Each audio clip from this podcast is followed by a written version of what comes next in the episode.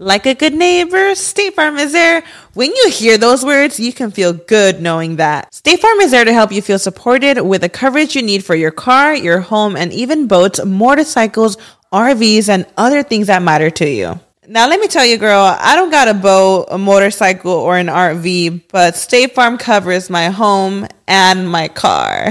With a State Farm agent, you know someone is there to help protect your future by helping you choose the coverage you need. With so many coverage options, it feels good knowing you can find what fits for you. And you know what? Getting insurance can be so intimidating because you don't know exactly what you need. So having an agent that could help you with each step makes it so much easier. Girl, I feel you on that. So when things get complicated and you need ways to get help, State Farm gives you options there too. Maybe you like to handle things in person or on the phone with your local agent, or you prefer to do it on statefarm.com or on the award winning app. State Farm lets you do things your way. I personally am the type of gal that likes to do things through an app. It just makes it more easier than going in person or hopping on a call. So I love that they have that option available. Girl, I like to use an app too. I'm not trying to pull up in person or, or call because I'm way too, I have too much social anxiety for that. I'm trying to do it on the app. So that's why I'm here with State Farm. And that is why, like a good neighbor, State Farm is there.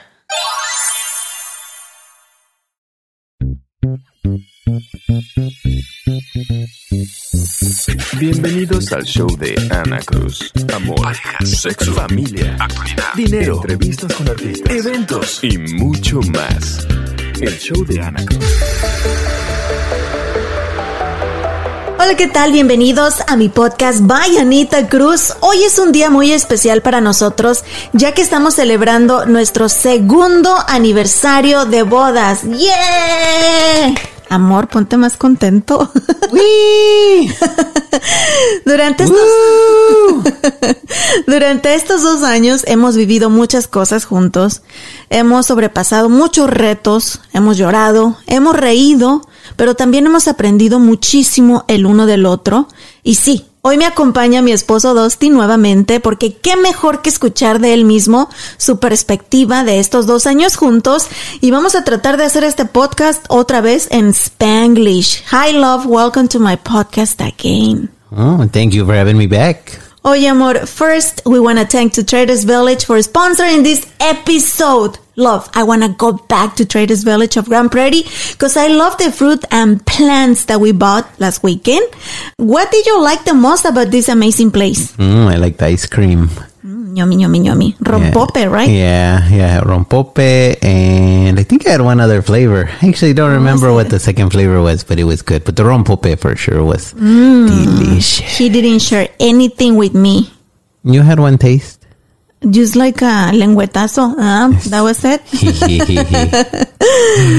yeah, it was really cool. And uh, what they're open Saturdays and Sundays in Grand Prairie, and yeah, it was really fun. I know we did some shopping. Caleb was on a few rides. He really liked it because he always wants to to do rides no matter where we go, and they got a, plenty of them there. And what's cool is the lines aren't uh, Not the- too long. No, they're not too long. So he had fun. We had fun. I know your parents were with us as well. And so it was pretty cool. And I know you can follow him on Instagram at Traders Village, right? Yes, at Traders Village. Oye, amor, let's start with the topic. And I'm gonna start with a straightforward question. Are you ready? Sure. How did your life change from being single to getting married? Oh, it was huge.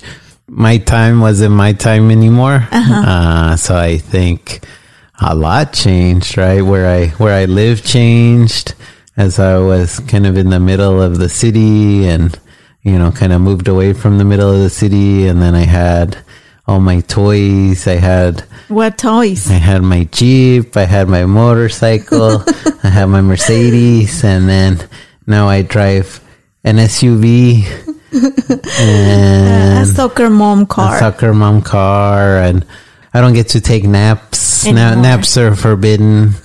yeah. Um, So you were living like the happy single life, like having a nice job, uh, spending the money using you, buying your toys, going out, living in an apartment that was uh, surrounded by bars and restaurants. So it was like the perfect life for a single person, right? I guess so. It was it was fun for a little bit, but I say after a few months, it was like okay, I feel uh, lonely. I feel lonely. And apparently, the bars weren't my type of bars necessarily either. Luego les decimos en qué área vivía Dustin, por eso he didn't like to go to the bars alone. Yeah. Yeah, I know it was a very big change for you, especially because you didn't have kids, mi amor, and uh, we got married, and of course, I was a single mother with with a baby. I know it was a lot for you, but there were many changes for me too. yeah. What about you? What was the biggest change for you? I will say that I was kind of too selfish when I was single because my main focus was my career and my son, of course. But I've been always a workaholic and I love working, going to places and not having to tell anyone, Hey, I'm going here or not having to, to think of anyone when I decide my schedule besides Caleb. And then when we moved together, oh my gosh. I think it was harder for me than for you and Caleb. I was doing more drama than you guys. Maybe. I felt like, uh, like, I don't know, like my life changed so much. I feel like I was in a cage because I was so used to be out, not doing like crazy things, but working, going to events. And then we moved super far away from Dallas. So I was like, oh my gosh, my social life ended when I got married. That was you, though. You're the one that wanted to move away from Dallas. Okay, let's talk about when we moved together. Uh, before getting married, we decided to buy a house together. That happened back in October of 2017. We moved to Frisco. We were looking at different areas and we saw like 30 houses before finding this one, right? Yeah, it was really difficult. And I think that was one of the, the main things that I learned too about having a family and kind of like a, an insta family was that schools are really important. and so we were looking for, at least on the, you know, the rating, something that had a better, better rating for the school. And really just the safety of the neighborhood. Cause one of my houses, it was funny. I remember looking up the statistics and I think it was uh, nine out of 10 on uh, the the scale of like national crime statistics, and even when we were renovating the house, like somebody had broken in and they stole a bunch of the tools, and and uh, so I was like, okay, I guess you know we should probably different we should probably pay attention to the data, you know, and um, yeah, one of the challenges too, just with I think all the people coming to DFW, it's like the prices are super yeah. high. So part of it too, I think we ended out here just because it was like if you wanted that mix of, of everything we were looking for, it was kind of what we could afford at the time, right? and we were lucky. Uh, we haven't shared these, but when we found this house, the couple that was living here, they were getting divorced or they just got divorced at the time. So we were lucky that the house was cheaper because they were desperate to sell the house. And the main reason we moved all the way to Frisco is because, yeah, you said right, the school districts for Caleb. We were looking for a good neighborhood with families and good schools. And honestly, after so many years, yes, the schools are good, but that don't feel like our neighborhood. Oh, hopefully anyone is listening from, from my area in Frisco. But they are not too nice, mi amor. We don't have friends around the house. No one talked to us. You think it is because I look too Mexican or what? I don't know. I've never lived in a neighborhood like this, and that's what I was telling my family. It's like nobody wants to talk to you here, No. and I don't know. Uh, I don't know what it is, but I've lived in other areas, and the neighbors talk to you. Like when I lived in, because I lived in Oak Cliff, and they would talk to you, and I lived in Cedar Hill, and they would talk to you.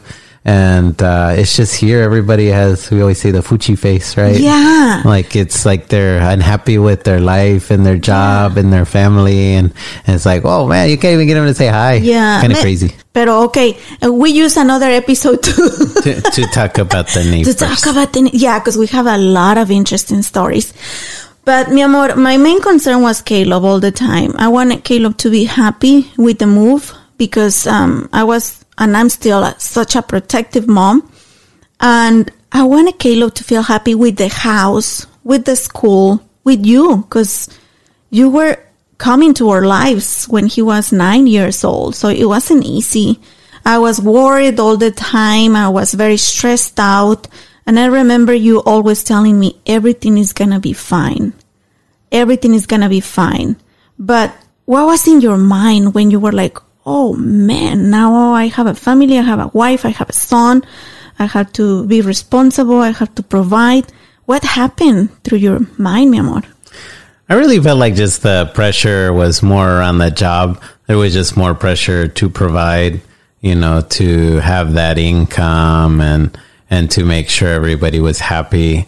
And I think um, there was some stress, just like I think trying to learn another person and then forgetting what it was like to have the opposite sex, right? With the women, where it's like you know, well, just tell me what you need from me. And it's like, well, you should know what I need. I don't want to have to tell you. And it's like, well, just tell me and I'll do it. Uh, so I always thought that was kind of funny because I was like, oh, yeah, I forgot what this was like where, uh, you know, they're not just gonna, your wife's not gonna tell you what she wants. You got, you got to figure it out. So I think that was some of the biggest challenges. And then, um, I had uh, what I had just started a new job mm-hmm. with a mm-hmm. new company because I felt like I wasn't really going anywhere with my old company unless I was going to move uh, to another to another state. I needed to move to the the East Coast, and um, and I didn't want to move because yeah, we just moved together. Yeah, and so I got this opportunity, and it sounded almost too good to be true like uh-huh. the timing and it was at the time it was right next to where i lived. Yeah. And didn't quite shape out like i thought it would be. I think it, it sounded like it was going to be more responsibility than it was and it was less responsibility. And it was funny because i had already been working for say like 12 or 13 years and i felt like if i was uh, straight out of school because uh, uh, folks i was working with wanted to tell me how to write write email, emails yeah. or how to schedule my meetings or or how to manage my calendar and I was like, it was oh, just wow. ridiculous. So there was a job where you didn't feel happy, but you were not able to quit because now you had the responsibility of a home, of a wife and a son mm-hmm. that you didn't have before.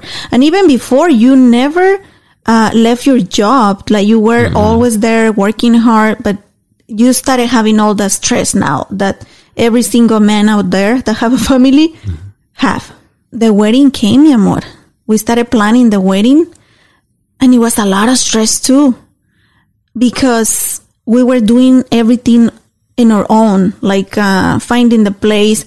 At that moment, I was traveling a lot with work. We went to Peru uh, with my uh, company you guys were able to go with me, you and Caleb, so it was pretty cool. But also I had a lot of responsibilities. Caleb was not adapting too well at school, and I was so concerned because he didn't have friends. Uh, he was in a Spanish school in Garland, and then here was all in English. Uh, he was shy, mi amor, and I feel like it was very hard for Caleb. Um, planning the wedding and everything. And then, um, is when they started pressuring you more at work than ever. So how do you feel during those months?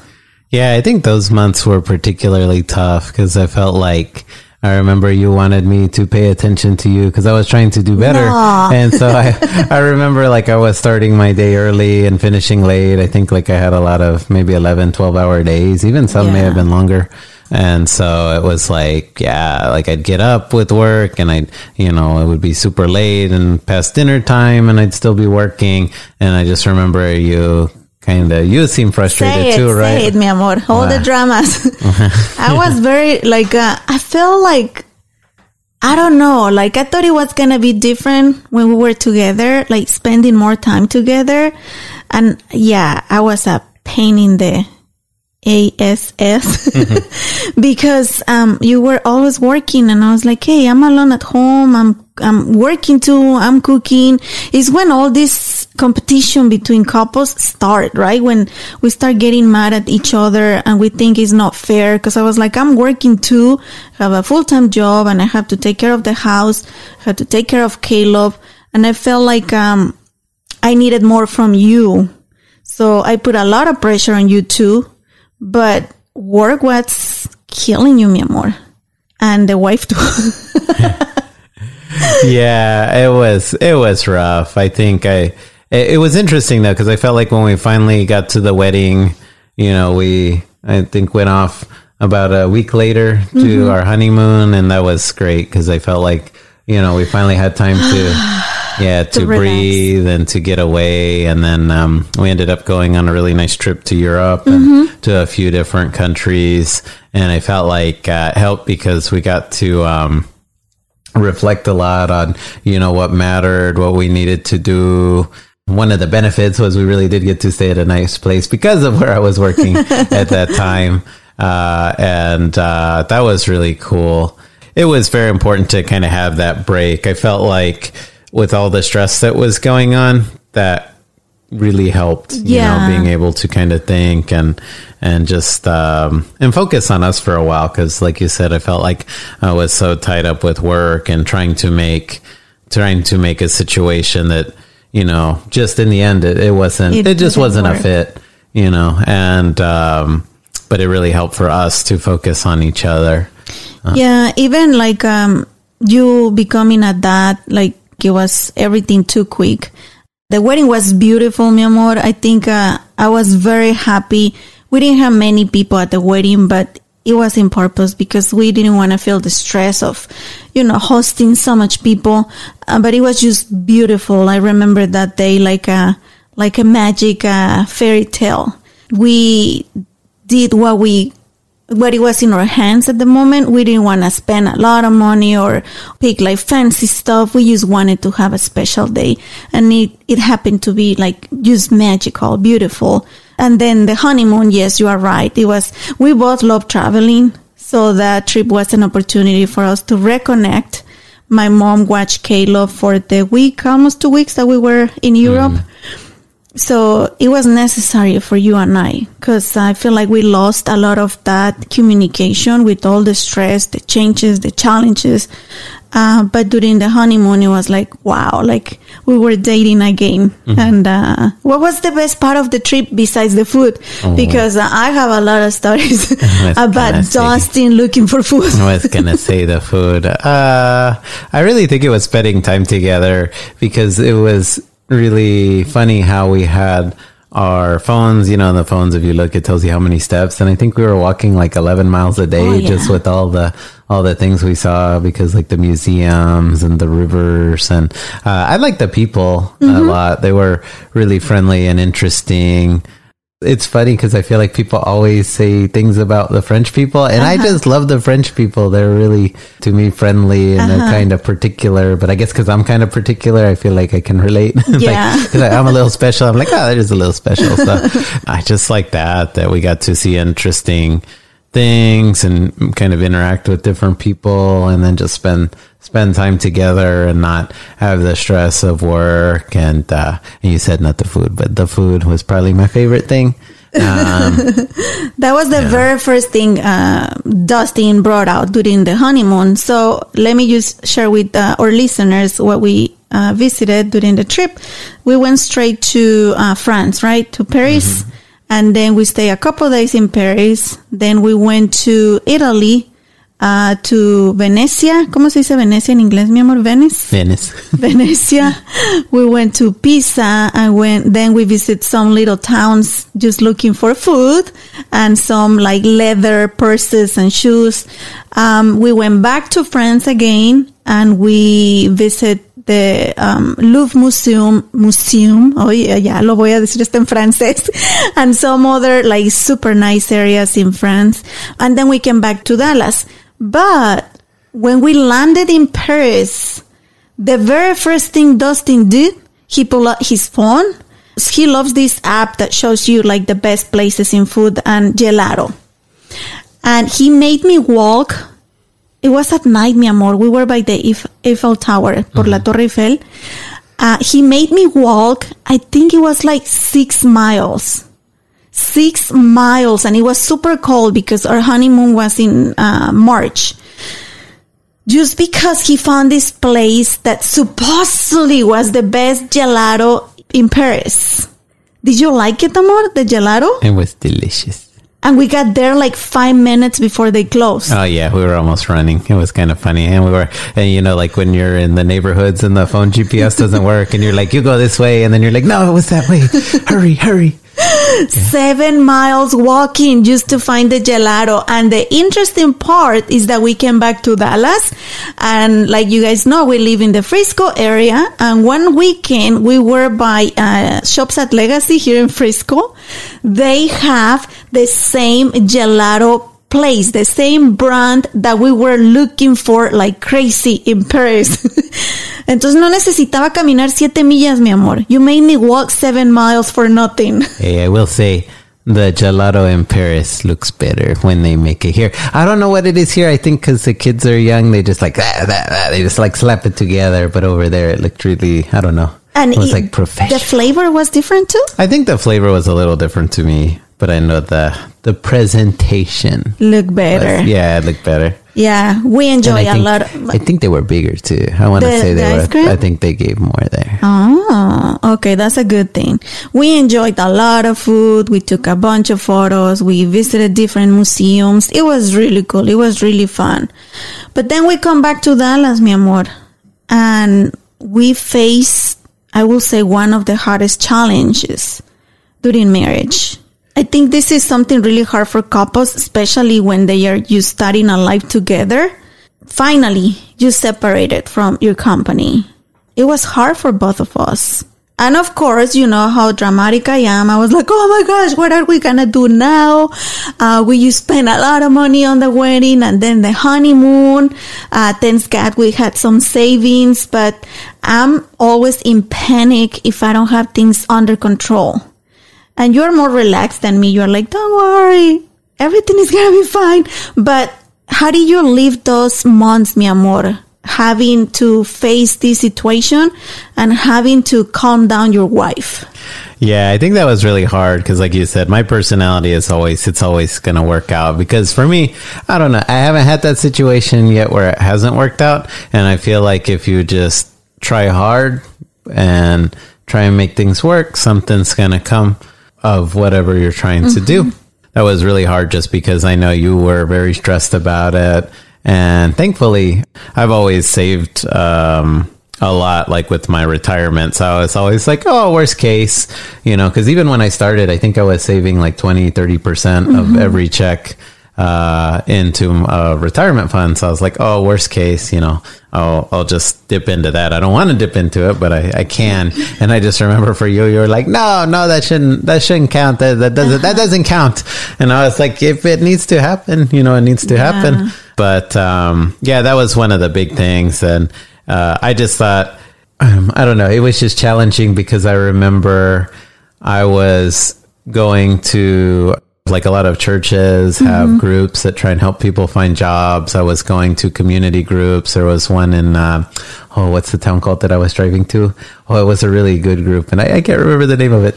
Um, it was Uh, by South Lake? Yeah, it was South Lake. They have a group in South Lake. It's huge. It's got like hundreds of people that help people find work, like all sorts of people, and um, and I don't know, for whatever reason, during that time, it was like a dead spot. I don't know if it was the time of year and it was just like nothing was happening. Uh, it was like three or four months. I think about it went by. I, I don't know. It's just, uh, I remember you were getting frustrated. And it, to me, it was funny because I, I just think in the way the modern work world works, right? You kind of go out and you try and meet with some people, but a lot of it's digital. And I just remember you were getting frustrated because I was like, okay, I'm doing my stuff kind of in the mornings and evenings. So during midday, I was going to work out and taking it easy. And I just felt like, you know, it's going to come when it comes and I'm doing what I can do. But I remember you were getting really stressed out, right? Yeah. And I gotta say something, mi amor. Like you are a very educated person. Like, uh, and nothing came easy for you. Like you worked really hard. Your parents worked really hard for you to get your degree, your master degree. You had a lot of experience. So I always knew that you are a super smart person. You are a very hardworking person. It's just that everybody, at least once in your life, you go through this situation that you are looking for a job. But I'm such a controller because I was so poor, mi amor, that I wa- was always saving money. And even when I lost my job when I was in radio, I was a single mom, not having a job during six months, but I never stopped. I was like, I gotta bring something home. And I think I was passing all that stress to you. And today I wanna apologize and I'm gonna cry because I feel like it was really hard for you, not just because you were looking for a job, but also because you were dealing with my moods and my stress. And um, yeah, like you just say, everything worked out. But I remember Except one you did make me sell my Jeep.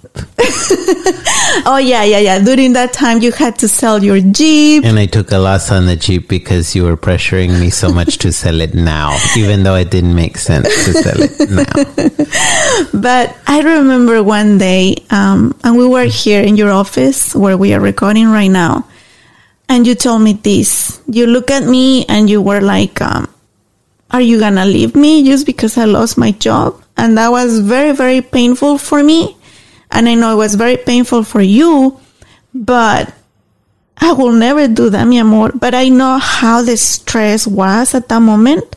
And we were like with so much friction and, and emotions at the moment that I can tell that you didn't feel supported by me. And that question made me understand that I was not doing what I supposed to do as a wife. That was making you feel safe and that we were together on this. Um, but we made it through, mi amor. and you see, I'm here and I'm gonna be here no matter what. Uh, so we overcome that challenge. Obviously, we never share anything with Caleb because we didn't want to worry Caleb about what adults uh, have to deal with. But also, I gotta say that during that time, mi amor, you spent more time than ever with Caleb. You were with Caleb everywhere. You took Caleb to his summer classes. You were connecting like never before. Is when you started creating that relationship, that son with Caleb. And I even got jealous sometimes, remember? Like you were doing a great job as a dad. And I was jealous. I was like, I cannot take Caleb to swimming classes. but that was a good thing during the bad moment, mi amor. Yeah, and I guess again that's where I feel like we're different sometimes because to me, like I guess my definition of making things work out, and sometimes your definitions are different because to me, like it worked out, right? Like it was uh, a situation where I had more time, so I spent more time with him.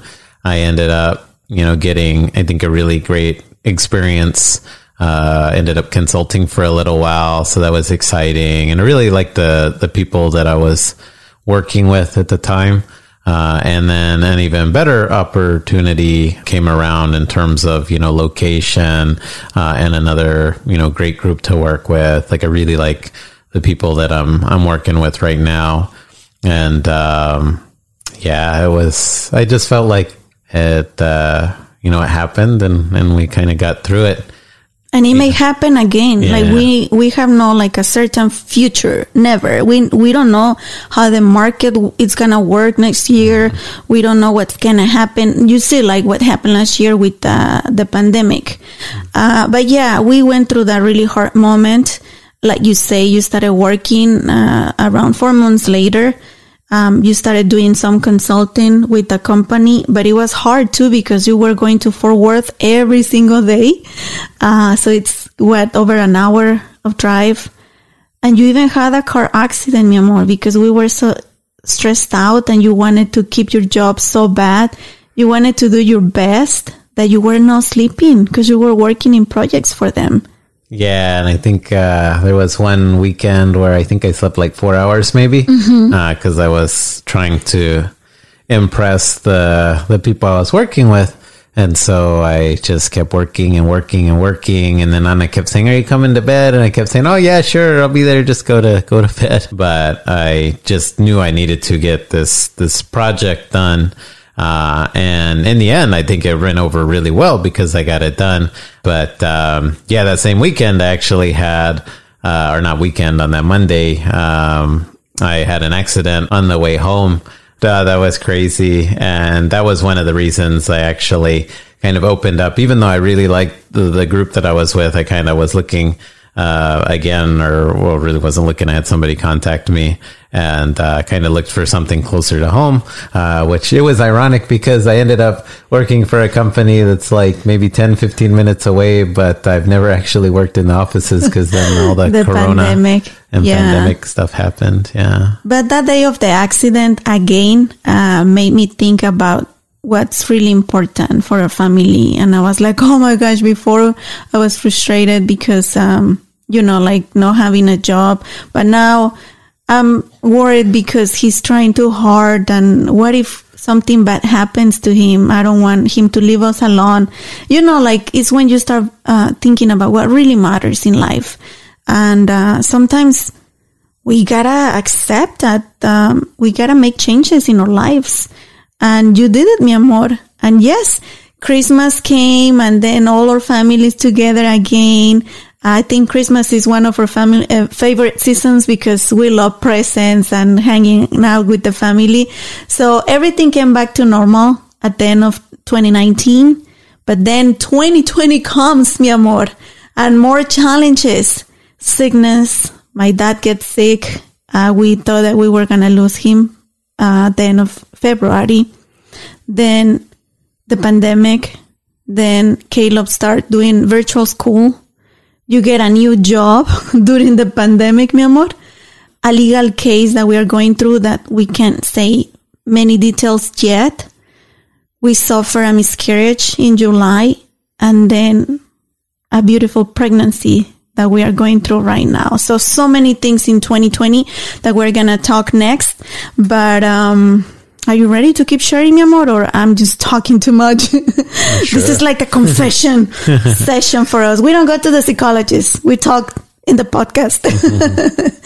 okay, so stay with us. We, we'll come back with all that and more details about what we learn about each other, the challenges, and what keep us together and stronger every day during these two years of marriage. And the more to come. La diversión está de regreso en Traders Village de Grand Prairie, un lugar donde toda la familia se divertirá, comerán rico y encontrarán puestos de todo tipo, desde botas y sombreros, herramientas, bicicletas, bocinas, ropa para el trabajo, muebles para el hogar, joyería, juguetes, plantas, frutas y verduras frescas y mucho más. 160 acres llenos de puestos y diversión. Además, podrán negociar cara a cara con los dueños del puesto y apoyar pequeños empresarios locales. Abiertos los sábados y domingos, Traders Village de Grand Prairie está localizado en el 2602 Mayfield Road en Grand Prairie y síganlos en las redes sociales como arroba Traders Village. Muchísimas gracias por continuar con nosotros en este episodio de mi podcast celebrando nuestro segundo aniversario de bodas,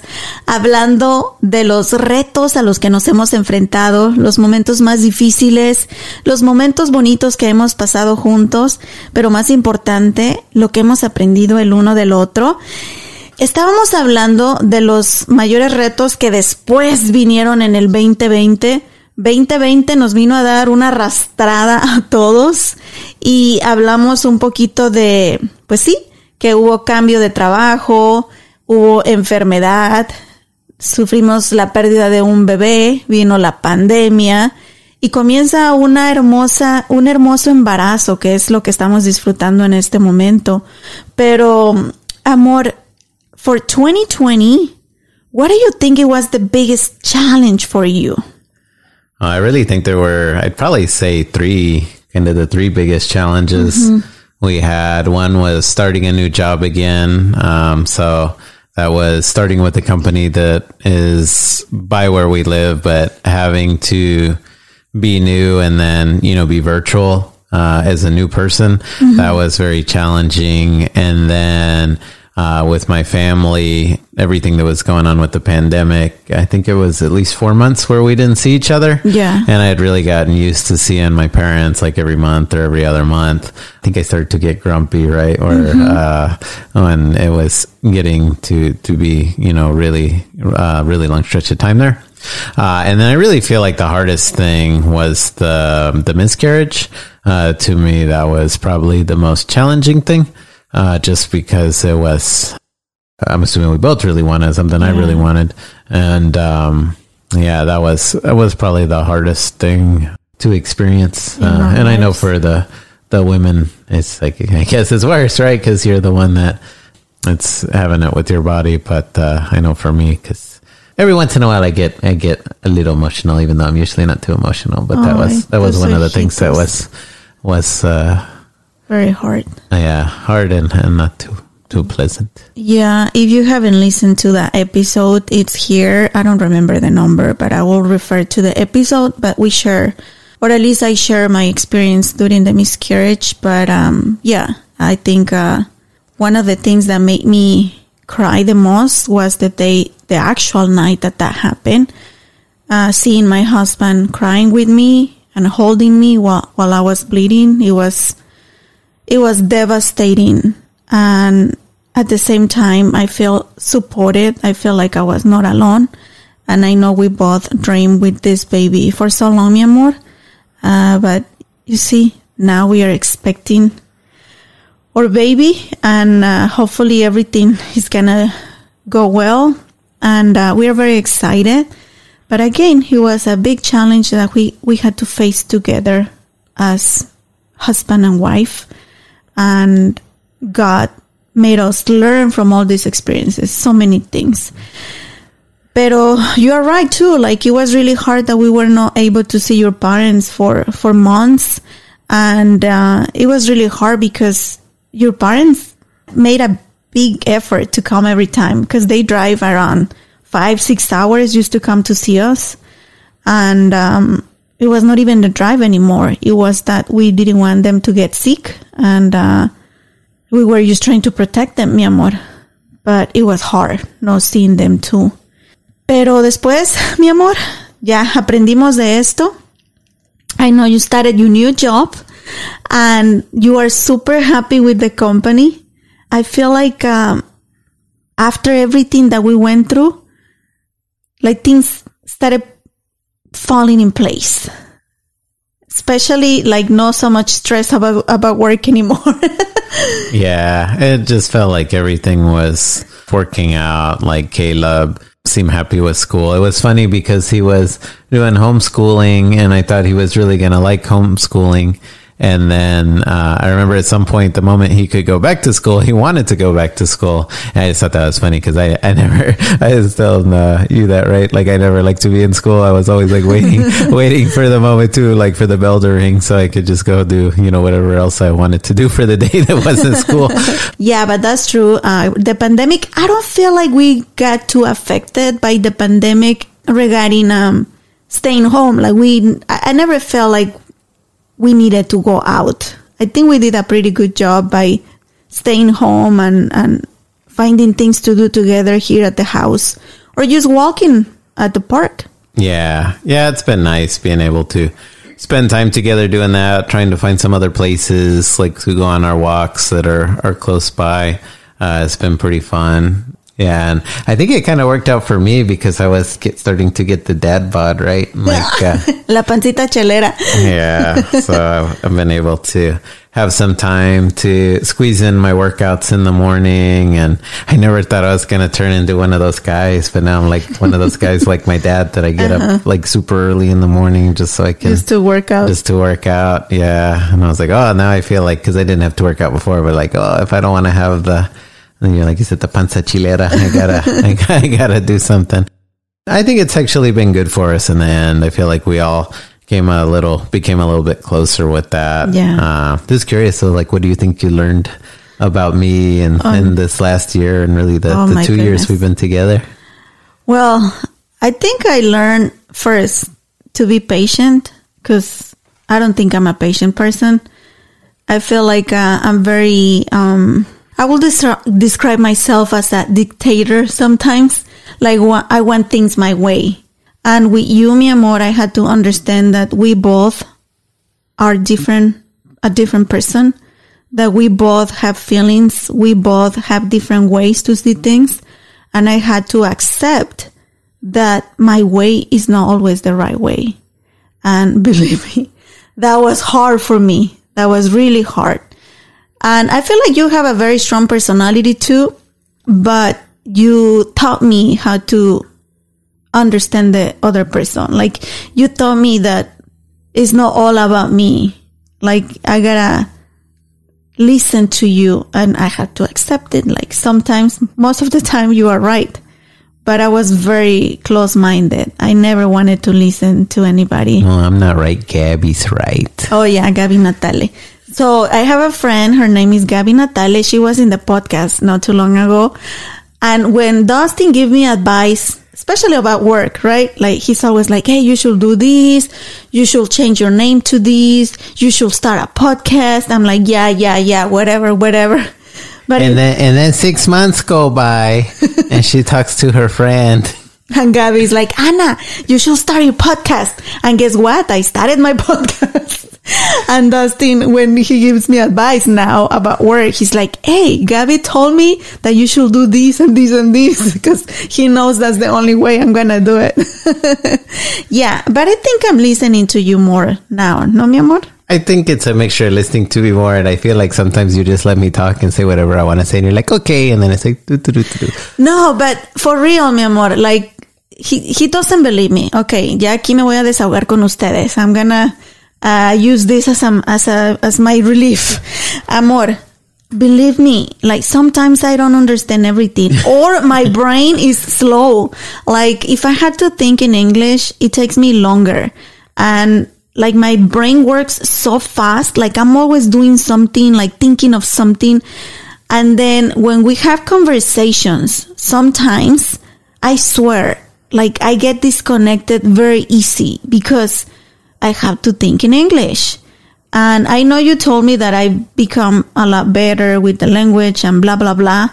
But my brain still works better in Spanish. So every time he's like, Oh, you are not paying attention to me. Oh, you just say that and you didn't listen to me. I always throw the phrase language barriers, mi amor. But sometimes I say that, and you say yes, and then you're like, I didn't agree to this. What are you doing? Esa es como la respuesta que te quitas de todo. Sí, sí, sí, no, no, no. Y aunque a veces no sé ni lo que estoy diciendo. But I learned to be patient, mi amor. I learned to understand that you have a special place in our marriage. I want to give you that special place because you are my husband and because you deserve it the way you are with me, mi amor, and the way you are with Caleb. And also I learned that I cannot control everything, that I have to step back a lot of times. What did you learn about me? that you like to work a lot um, to I'm a workaholic. to let you do you know your thing when when you want to do whatever that thing is sometimes it's like if you have that look on your face to just let you run through it um, i know um, that you're always gonna think about us and and us you know being me and and caleb and what i do needs to take you guys into consideration as well and i feel like generally you know you love me and you care about me uh, is one of the things I've learned that sometimes I would get angry about things or frustrated. Like I said, just because I wouldn't always understand what you were trying to do or why you were trying to do what you were doing. But now I feel like since I know you better, I understand that, you know, there's always a reason behind it. And it's the reason is to probably help me or to help Caleb or your family or my family in some way. And I think it's uh, just learning to be more patient, just knowing that, you know, sometimes you need time to think or I need to do a better job explaining things. Uh, and I feel like both of us, uh, it's funny. I, I kind of thought it was going to be harder as time went on, but I feel like it's actually gotten easier because I feel like a lot of the disagreements we had before, uh, we don't really have anymore. Like I feel like they've gotten more more spread apart maybe um, and uh, and i don't know if it's just like when i have a stubborn uh, idea when i'm being stubborn about an idea that you just kind of go with it and then when you have one i just kind of go with it and we kind of alternate now but uh, Yeah, because we have to accept that too. Like we both have a very strong personality and we both are very stubborn, cabezas duras, como tercos. And at the start of the marriage, I, I, we were fighting a lot and it was because we wanted to do things our way. and somebody always wanted to win what's the problem right? like uh-huh, somebody always uh-huh. had to win and somebody Yeah. always had to be right And then we wanted to show the other person, like it was an obsession. Like if we were arguing for whatever, the blanket that we share in the bed. I always we want, don't share a blanket I steal it. but I was trying to prove you grown all the time when we were arguing. And then I wasn't even listening to you because my, my goal was to prove you wrong. And the same way coming from you, like there were some times that we lost the focus of the problem. The problem was not the problem anymore. The thing was proving the other person wrong. And we got into really bad arguments. But I feel like at the end, we always had the same goal together and love. It was to make it work, to stay together, and to find the ways to communicate better. And I think we have been doing a, a pretty good job on that. And like you say, I learn now that when you are upset, I just let you go do whatever you want to do. That normally is going to the garage to do your workouts. and now you know when to leave me alone too. Like, oh, she's dramatic right now. She will be better later. But before we were there, like trying to convince the other person, no, you are grown, you are grown. And it was hard, mi amor. it was really hard. Um, I feel like another thing that we learn is that everything we do, every action we do now is affecting our family somehow. If we talk about jobs, money, health, education, Even time, time, time. like dividing the time between what we do. Yeah. It's now all about our family. And we do it with love. It's not like a sacrifice or like, oh, I hate this, but I have to do it. Now every conversation and everything we do goes to our family. But what do you think was the hardest thing that you have to adapt or to change to make it work with me, mi amor? I think it was just trying to know when I could have time for me versus needing to spend time with the family was kind of hard because uh, initially I had really liked to stay up late and kind of do things on on my time. And what I learned was uh, like what I'm doing now is I just get up really early so I can do a couple things in the morning to get the day started. Uh, so I can have some time for me, and then most of the rest of the day is really focused on either work or family. And I feel like that is working now, but that was something I kind of had to figure out because I remember um, kind of like my mom, where you know, like let's say I'm gonna uh, straighten something up, or I want to, like she said, uh, you, you said uh, read something, right? Like so, I used to be like, oh, I want to read this thing, so I'm gonna stay up for the next four hours reading this thing, or oh, I wanna I wanna straighten up this room or empty this closet, so you know, I'm gonna I'm gonna do it like from eleven to two in the morning, and and just to get it done. And I remember like hey, you you didn't like that too much, right? You were like, I don't No, because I was like, hey, um, if you do that right now or at 11 p.m., you're going to be tired tomorrow morning. And then that energy is going to affect the whole family. So I'm very like a schedule person. Like we got to go to bed. We have to rest so our bodies feel good next day. And then we can make time to make arrangements or clean a room or whatever. But uh, yeah, I feel like you were acting very like uh, in your own world before, like, oh, I like staying up late and, but next day you wanted to stay in bed until late. So I was like, I don't see the, I don't see the benefit of staying late if you are not functioning well the next morning. I don't know. I guess I'm very mechanic in my brain. ¿No? Dustin se quedó callado. What happened? Language barriers or what? No, I guess I was just thinking. I guess the lesson learned is adapt to the wife. Ya oyeron, señores. Did, did you hear that, guys out there? okay, amor. So I think uh, also we have to accept things from each other. Yeah. Like I accept that you love working out. I was like, this is his thing and it makes him happy. So I better not interrupt that routine because working out makes you feel good and relax and this is stress. So I know now when you're at the garage work, working out in your machines, uh, I just do my own thing. Like I lay you alone. I accept that you are like a shopping compulsive person sometimes. so I just had to keep an eye on you. Like, hey, don't get too excited with the online shopping. We don't need that. But I love that you respect that. You don't get mad at me. You're like, oh, you are right. Like, I shouldn't be spending on this if I don't need it. And I accept that you are a person obsessed with cleaning. Like everything has to be clean. You are very like, a, I will say that you have OCD, me for somehow. so I accept that and I like it and I become a little bit like you on that too. And I accept that we are very different in many ways, starting with the language. So we have to work together on that. But I also accept so many good things of you, mi amor. You are a very lovely person. You care about everybody. You always want to be doing nice things for everybody. And um, you are very committed to this marriage. So, what did you have to accept about me? Todo el paquete, the whole package. Oh. I guess I just have to accept that. Hold on, hold on. I gotta think about this. Is a dangerous topic. Mira, mi amor. This, this is like the. This is like the. Does this outfit make me look fat? Type question. Uh, what we say in the podcast, I, I- don't have the right to arc after we finish recording, okay? Uh, This is the deal. yeah, I think I've just accepted that you really, you really love to work. I don't think I've ever met anyone who loves to work as much as you do. uh, and so I just kind of figure out how to work that into our time together, which I guess is one of the things we had done early on and we just keep doing.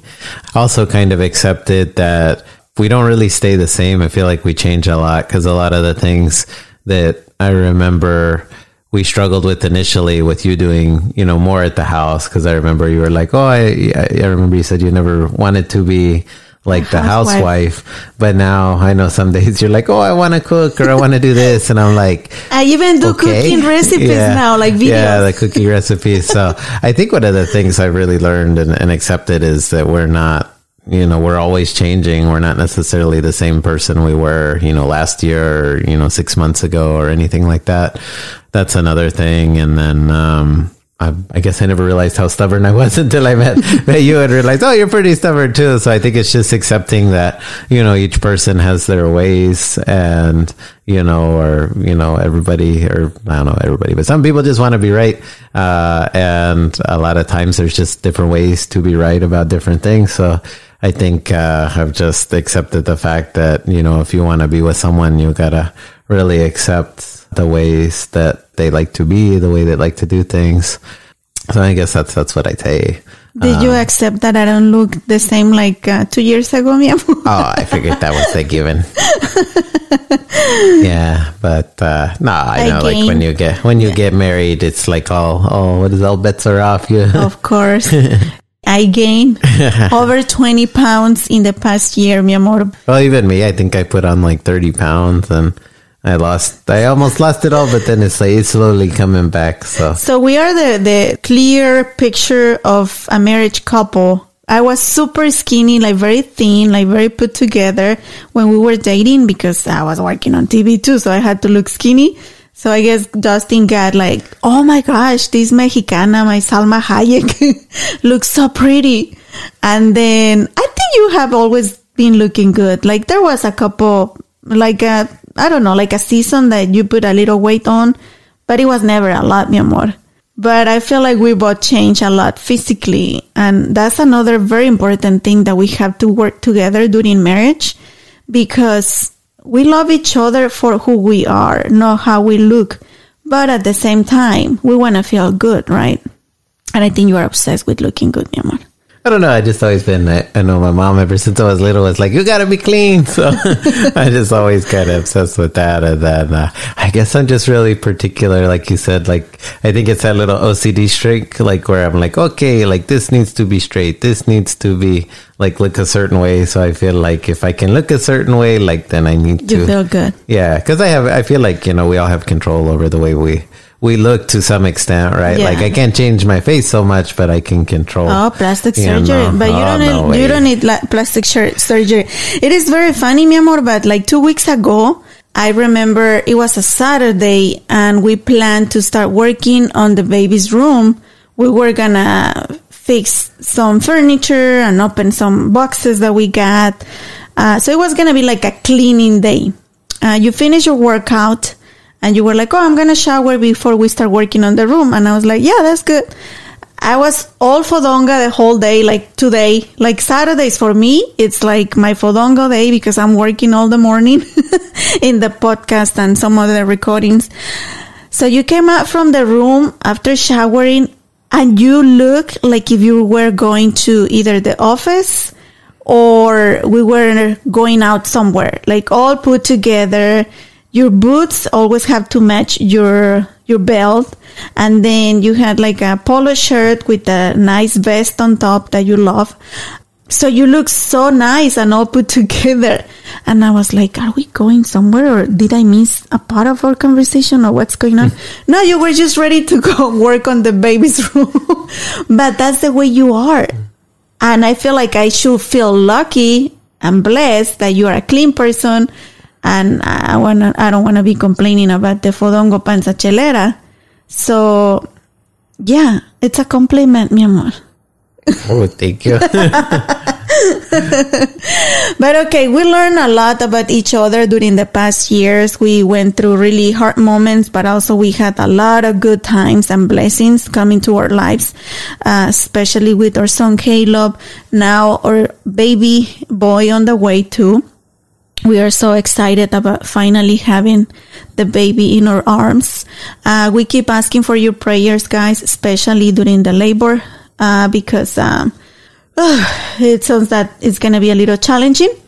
But finally, mi amor, what excites you about the coming years together? Like we passed two years, but when else is coming? What are you excited for? Oh, I really just think to see what comes next. I think it took a while, right, for us to, I guess they call it hit your stride as a couple. So I feel like we know each other now. We had a lot of tough moments, uh, and we got through those. So I think it's really just seeing, you know, what we can do now that we're focused as a couple. And, you know, Caleb seems like he's adjusted well to school. So I think it's really just, you know, making sure the brothers adjust together. And I think uh, just in terms of being excited, it's like seeing what the baby's personality is going to be like too, because it's like a new, a new unknown, you know, uh, piece that's going to be coming into the puzzle. So pretty excited for that. And I just feel like time flies by. So I'm just hoping that things like don't go too quickly as we, you know, kind of go into 2021 and, and beyond that. I think this is gonna be a great year for you, mi amor, because you're gonna experience from day one to be a dad. Uh, I know you have been doing an amazing job with Caleb, but now you're gonna start from a newborn baby. Changing diapers, are you excited about that? No. but also, um, we're gonna grow a lot as a couple too, having a, another baby in the family. I'm excited about the pandemic to get over, mi amor, because I miss going places, like traveling, like together, uh, making memories together, and uh, taking those breaks that we really need as couples too. Because right now I feel like uh, it has been the three of us uh, with Caleb every single day, and we love Caleb. It's our baby too, but it's hard to to spend time as couples when you are stuck at home the whole day. And, Oh, and then so it's even like you're trying to constantly think of new ways to be entertaining and things. 'Cause I think for a kid, it's especially boring, right? Yeah, yeah. And going back to we don't have like a nice neighbors that have kids that Caleb can play with them. It's like it's a lot. It's a lot of work. But I'm excited. I feel blessed. I feel like uh, God put me on the right place. Uh, I knew since early on our dating, mi amor, that you were the person I wanted to marry. I know any of us is perfect, but I know that we have something in common, and it's love, and it's the goal of uh, keeping our family together. Pues bueno, esperamos que, que les haya gustado este episodio. Fue de corazón, lo abrimos especialmente para ustedes, para que si están en un matrimonio en este momento y sienten que hay momentos difíciles, sepan que no son los únicos, no están solos y sí se puede. Y esa promesa que nos hicimos ese día en el altar, que se mantenga para siempre. No hay que tirar la toalla, señores, hay que mantenernos fuertes. But before we say bye, mi amor, we want to thank our friends of Traders Village of Grand Prairie for sponsoring this episode. If you haven't been at Traders Village, what are you waiting for? One place, thousands of vendors of all kinds. They have auto accessories, tires, clothing, furniture, home decor, electronics, food, mm, all yummy, sorts yummy, yummy. of things. Yeah. Right. Rides. Y señoras, díganle a sus esposos, bring your wallet, baby, because we're gonna spend money. Thank you so much, Traders Village of Grand Prairie. Están abiertos, open Saturdays and Sundays, every weekend of the month. If you haven't been there, um, I don't know. What are you waiting for? Oh yeah, and I definitely say go early because we went with Caleb around midday, Uh-huh. and I think to do the rides and to do the shopping, you definitely want to have uh you know The the, whole whole day. day. I would say the whole day, yeah, because we were like, oh, we'll do, we'll make it a half day uh, because we we stopped to get uh, Anna's family, and Yeah. so we're like, okay, well, we'll take our time. You know, in the afternoon, looking around, and I definitely think if if you want to have your kids do what they want to do, and your wife do what she wants to do, and your in laws do what they want to do, you you're gonna want to have the the day. Plan the whole day. Yeah, Yeah. we say, uh, we just need two hours. We were there like four or five hours. Yeah, And we still felt like feel we needed we- more time. Yeah, I feel like we only saw maybe like not even One a third, third, not- uh-huh. maybe not even, but Yeah. Ya saben, tienen que visitar Traders Village of Grand Prairie. Okay. Thank you so much for listening. Um, this was a very hard episode because it's not easy to open our hearts and to share, um, very, um, personal things. But I feel like, uh, these words may help other people out there. Uh, this conversation can help you to understand that you are not alone. If you are facing difficult moments during your marriage, uh, it's normal. You are not alone. You are not the only one. Mantén tu propósito de tu matrimonio fuerte, que no se te olvida, con tu esposa, con tu esposo. Life is not easy in any way, but it's better when you have someone next to you holding your hand, fighting together. Así que amor, together, aquí nos agarramos de la manita. I promise I wash my hands, mi amor. Well, no before recording. I was just looking at fighting together. It's like I don't know, we want to be fighting together, but fighting as a team. Fighting as a team. you can say it better than me, mi amor. Es que en español me sale bien bonito, mira, bien motivadora las palabras, pero en inglés se me cuatrapea toda. Okay, Ray, uh, how can our listeners follow us on social media and also how can they leave us a review in Apple Podcast? Nos pueden dejar sus mensajes por las redes sociales. Búscanos por Facebook, Instagram y Twitter como arroba by Anita Cruz, arroba by Anita Cruz y asegúrate de dejar tu review en Apple Podcast en nuestra librería de episodios. Deslice hacia abajo, haz clic en Write Review y así de fácil puedes dejar tu comentario y asegúrate de dejarnos 5 estrellas. Thank you so much, Ray. Y muchísimas gracias a todos ustedes por escuchar este episodio, por ser parte de nuestra familia y por apoyarnos en nuestros proyectos. Los queremos muchísimo. Thank you so much, amor, for recording with me again. I know you are not like a public person, but sorry, you married me, mi amor. And thanks for having me. Muchísimas gracias, los queremos mucho. Hasta el próximo martes, les mandamos un beso. Happy anniversary, love. All right, happy anniversary. I love you. I love you too. Gracias por ser parte una vez más del show de Ana Cruz. ¿Estás listo para convertir tus mejores ideas en un negocio en línea exitoso? Te presentamos Shopify. Tal vez no lo sabías, pero nuestro podcast More Than Mamis es un negocio y lo empezamos por supuesto para desahogarnos y hablar sobre la maternidad, no para convertirnos en expertas de ventas y del e-commerce. Así que sí, necesitábamos ayuda para vender nuestro merch y poner en marcha nuestra tienda. ¿Y cómo suena con Shopify? Llegó otra venta. Shopify es la plataforma de comercio que está revolucionando millones de negocios en todo el mundo. Ya seas un emprendedor desde tu casa o desde donde sea, Shopify es la única herramienta que necesitas para iniciar, administrar y hacer crecer tu negocio sin dificultades. Con Shopify puedo gestionar pedidos, envíos y pagos desde cualquier lugar, brindándote toda la información y estadísticas de tus ventas al detalle. Regístrate para un periodo de prueba con tan solo un dólar al mes en shopify.com barra sonoro, todo en minúsculas. Ve a shopify.com barra sonoro para llevar tu negocio al siguiente nivel. Shopify.com barra sonoro.